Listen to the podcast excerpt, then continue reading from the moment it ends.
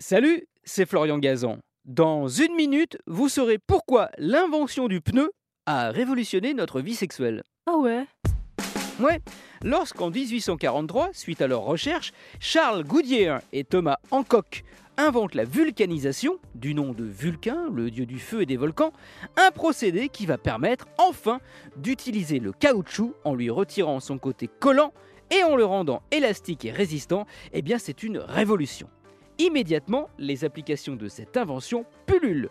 Fil en caoutchouc, balles, bottes, bandages, bretelles et évidemment les pneus fabriqués par la marque Goodyear qui n'a rien à voir au passage avec Charles. Mais en 1855, Goodyear se dit qu'avec ce caoutchouc, ben, on pourrait aussi tenir la route mais au lit. Ils se mettent donc à fabriquer des préservatifs. Ah ouais?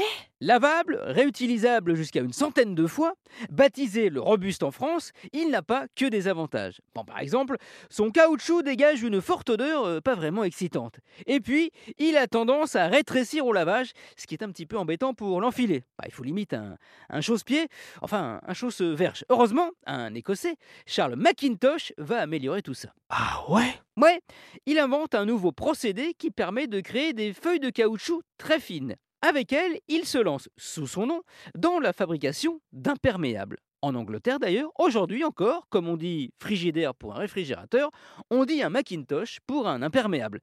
Mais ce n'est pas tout. Il décide aussi de fabriquer l'été des ballons de baudruche pour les enfants.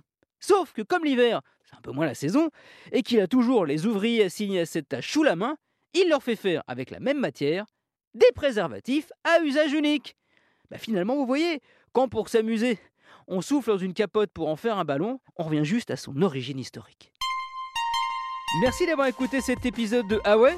Sans capote sur les oreilles, hein, parce que sinon on entend moins bien. Retrouvez tous les épisodes sur l'application RTL et sur toutes les plateformes partenaires. N'hésitez pas à nous mettre plein d'étoiles et à vous abonner.